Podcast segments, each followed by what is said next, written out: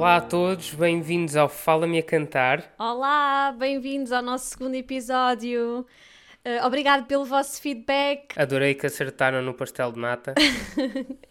parabéns, parabéns. Era difícil.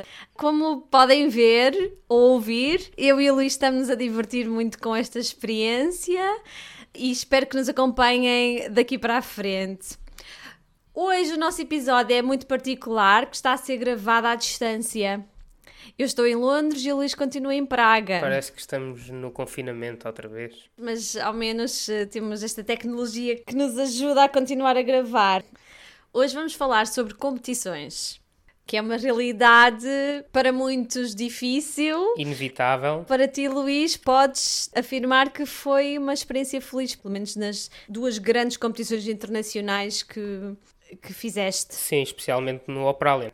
Eu gostava só de esclarecer que as competições não são mais do que uma plataforma de visibilidade para mostrarmos aquilo que conseguimos fazer às pessoas que estão à frente das decisões das casas de ópera, mas são currículo, não mais do que isso. Tens noção que as pessoas te conhecem mais eh, depois da tua participação no, no Operalia e como representante de, de Portugal no Cardiff Singer of the World?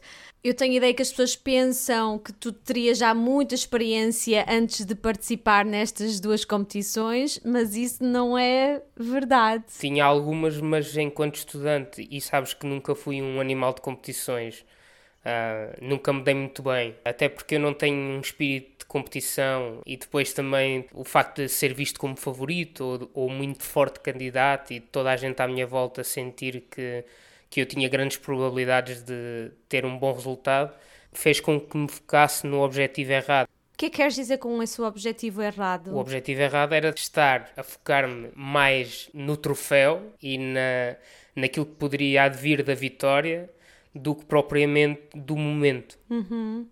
E sentiste o mesmo quando a tua participação no Operalia? A Operalia foi um momento-chave para mim não só naquilo que trouxe para a minha carreira, pelo sucesso que tive, não é? Mas uh, principalmente no meu crescimento pessoal, como passei a abordar as competições, tanto na forma de lidar com a pressão como na gestão das expectativas. Esta competição foi a primeira vez, uh, e falámos disso bastante, uhum. que me consegui abstrair da, da tensão e conseguir eh, uma gestão das expectativas muito mais equilibrada. Isso para mim foi a chave da minha boa prestação. Não sei se foi por estar em Portugal ou uh, por estar num ambiente confortável, o facto de estares comigo durante todo o tempo da competição fez-me sentir bem também, como se estivesse em casa. E, Muito obrigada! De nada. E depois, embora, e sabes que embora a cobertura mediática fosse enorme, uh, com todos os meios de comunicação a prestar uma atenção redobrada à participação portuguesa, naturalmente, até aí eu consegui transformar essa pressão num trampolim para uma boa prestação e não num peso sobre os ombros. Uhum. Uh, essa, francamente, pessoalmente, foi a minha grande vitória. E foi isso, na minha opinião, que me fez ter uma boa prestação e ganhar os dois prémios. O facto de te concentrares na, na experiência e de dares o teu melhor naquelas circunstâncias em vez de, de te concentrares nos prémios. Não, essa é a chave. O, o nosso objetivo quando entramos no palco e neste caso numa competição nunca pode ser o troféu, porque se esse é o nosso foco, a cada momento em que há uma coisa que corre menos bem, a única coisa que vemos é, é esse objetivo a afastar-se. E depois começamos a focar-nos nas críticas do público, naquilo que vão dizer, uhum. a decepção de todos aqueles que querem que sejamos bem-sucedidos.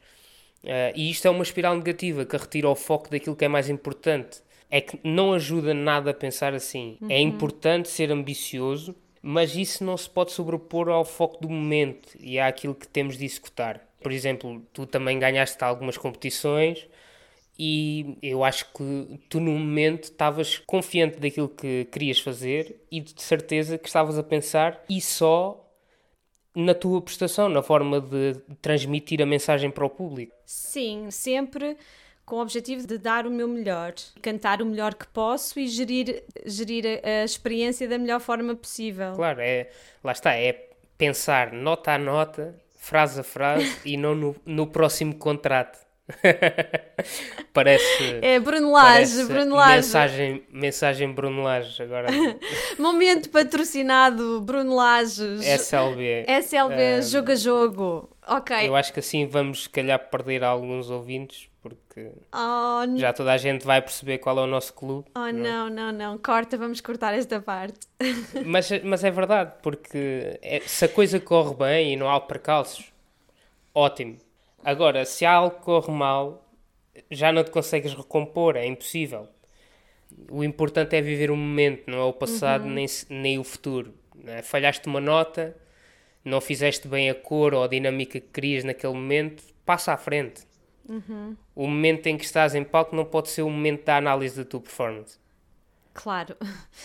Não só em competições, mas sempre, não é? Sempre. Isto pode ser trans- transposto também para audições, não é? E vamos falar disso noutro episódio, seguramente. E no âmbito social, como te relacionas com os teus colegas, com os outros concorrentes? Sei que no Operalia tiveste o benefício de, de jogar em casa, portanto sentias-te muito mais confortável. No Cardiff Singer of the World, como é que foi a tua experiência? A minha experiência no Operalia e a minha experiência no Cardiff Singer of the World foram um bocadinho diferentes. No Cardiff Singer of the World estávamos todos, sempre todos juntos, mas nunca senti da parte dos concorrentes aquela competição feroz. Toda a gente se deu muito bem, toda a gente muito cordial. Não quer dizer que cada um quisesse que o outro ganhasse, não é, não é isso. Mas eh, toda a gente muito simpática, até porque eu, eu lembro-me de dizer isto quando fizemos a nossa apresentação no Cardiff Singer of the World. Aconteça o que acontecer a partir de hoje, o que nós temos que pensar é que somos todos vencedores e amanhã vamos todos encontrar-nos mais à frente e vamos todos estar a trabalhar juntos e portanto o bom ambiente é muito mais importante do que a própria competição. E mal sabias tu que isso ia acontecer, porque quando fomos para Oslo, estiveste a trabalhar com o vencedor do Cardiff Singer of the World. Sim, sim, por exemplo. E isto é aquilo que eu disse no início, não a carreira não são só competições. hum, E, e eu tive alguns trabalhos eh, até do Cardiff Singer of the World, que, que não fui à final, não é? Ah, só que tive pessoas que viram a minha prestação e gostaram. E portanto isso, isso às vezes é mais importante do que o próprio troféu. Claro.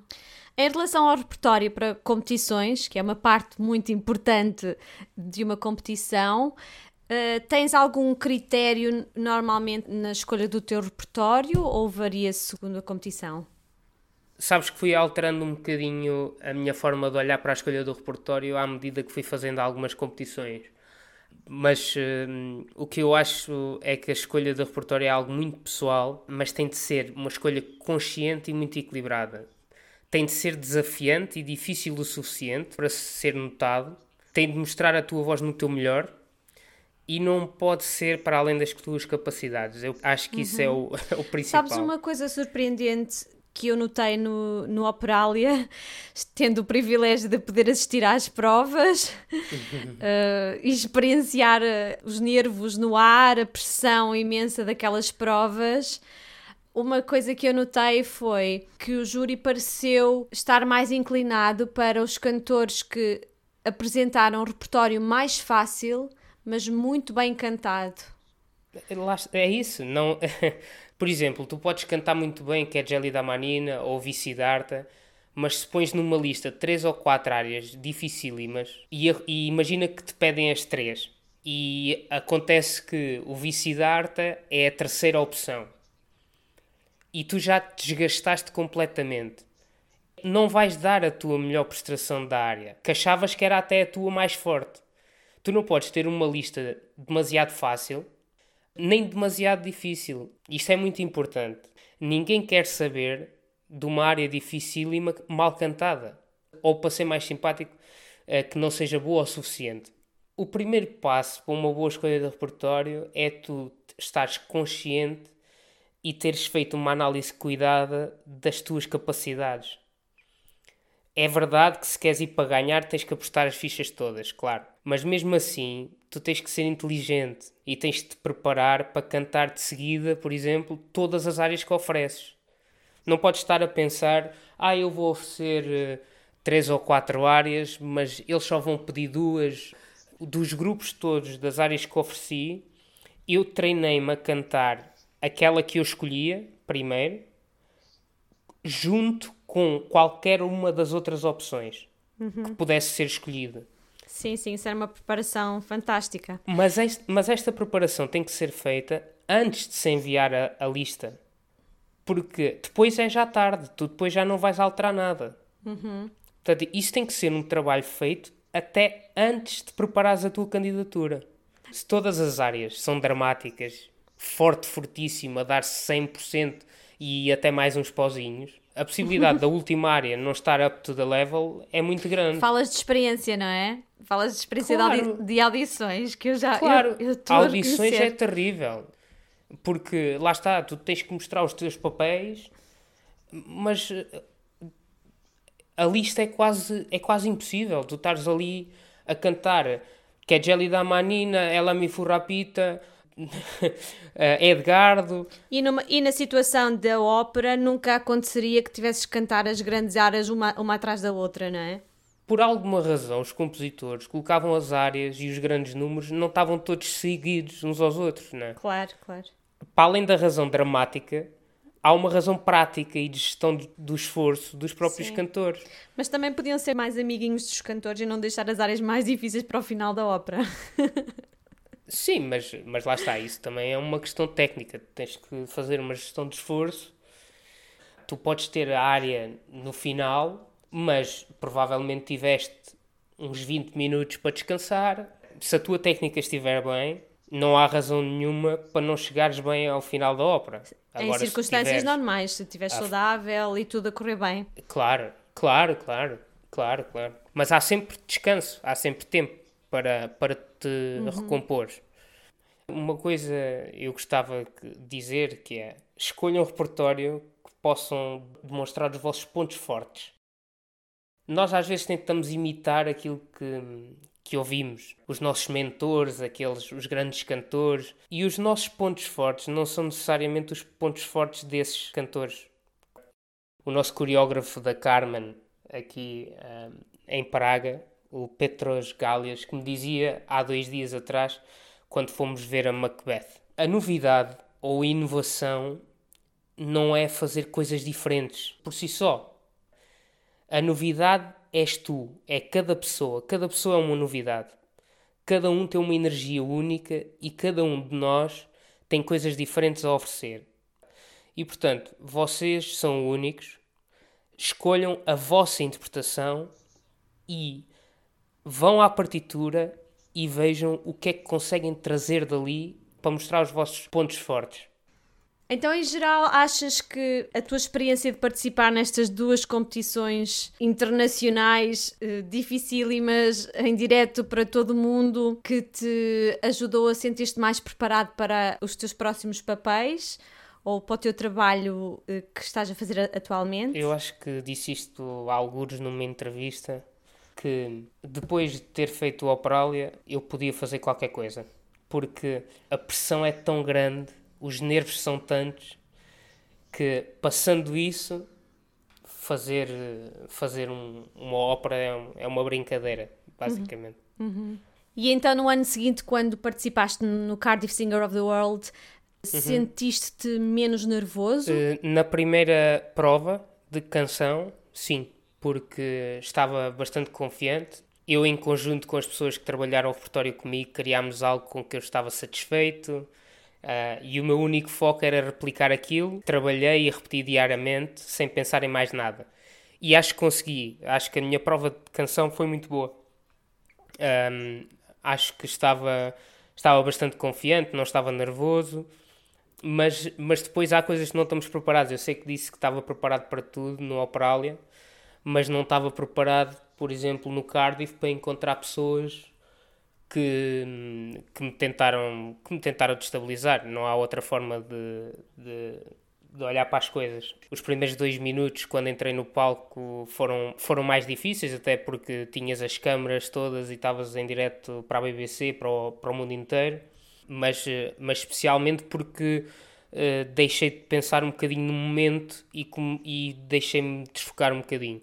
Mas depois, eh, de passar daqueles primeiros momentos, abstei-me completamente e, e acho que fiz uma boa prova, tanto fiz que, o feedback foi todo muito positivo e, e tive alguns trabalhos depois disso e portanto isso é hum, aquilo que eu eh, mais queria e, esse era o meu objetivo.